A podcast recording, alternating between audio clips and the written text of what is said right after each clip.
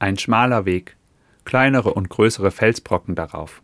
Über den Weg ziehen sich Wurzeln. An manchen Stellen wächst Moos. Es geht steil bergauf.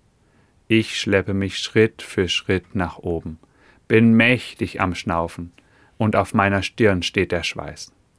Was für eine Anstrengung. Muss das denn sein? Das macht doch wirklich keinen Spaß, denke ich bei mir und quäle mich weiter missmutig den Berg hinauf. Was für eine Anstrengung. Muss das denn sein? Das macht doch wirklich keinen Spaß, denke ich bei mir und quäle mich weiter missmutig den Berg hinauf. Nach einer gefühlten Ewigkeit, endlich, komme ich durchgeschwitzt und ziemlich geschafft am Gipfelkreuz an. Und was bietet sich mir da? Eine bezaubernde Aussicht. Bäume und Häuser, Straßen und Autos, alle sind nur ganz klein zu erkennen. Alles Lärmen und geschäftige Treiben scheint so fern auf diesem Gipfel. Alle Hektik des Alltags habe ich unten im Tal gelassen. Ich bleibe eine ganze Weile stehen und genieße den herrlichen Blick. Dafür haben sich die Strapazen des Aufstiegs wirklich gelohnt. Ich fühle mich frei und dem Himmel ein ganzes Stück näher. Dann fällt mein Blick auf das Gipfelkreuz.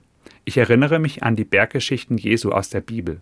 Immer wieder steigt Jesus auf Berge, wie beispielsweise zu seiner Bergpredigt. Seine Verklärung und schließlich seine Kreuzigung finden auf einem Berg statt.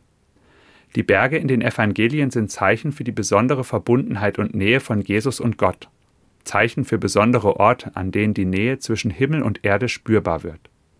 In meinem Leben müssen das nicht zwingend immer mühsam zu erklimmende, echte Berggipfel sein. Für mich persönlich ist beispielsweise auch meine Pfarrkirche ein solcher Ort der Bergerfahrung. Dort genieße ich die Ruhe, kann den ganzen Alltagsstress für einige Minuten hinter mir lassen.